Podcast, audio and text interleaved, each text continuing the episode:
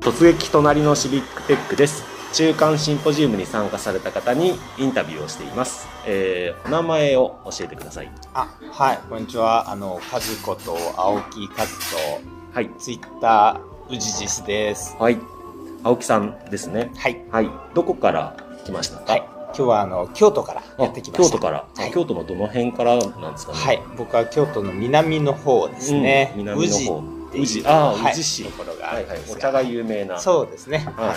そちらからやってきました。ははーい、わざわざありがとうございます。で、えーアーバンデータチャレンジに関わったきっかけを教えてください。い。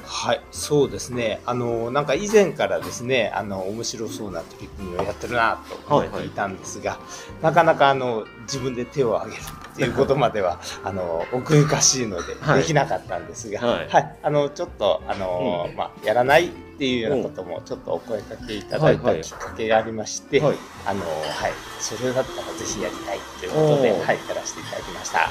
どなたにお声掛けされたんですか。そうですねお名前言ってよければ。はい、あのーそうですね、あのー和田さんって、あのあーはいはいはいやってもらえる事、務ねはい、事務事務局局ののいつもお世話になうっん、てなるるんですが、ほど。はい、それで誘われたのがきっかけということ。そうですね、あの、はいでも、もともとやりたいと思ってました。おお、なるほはいど。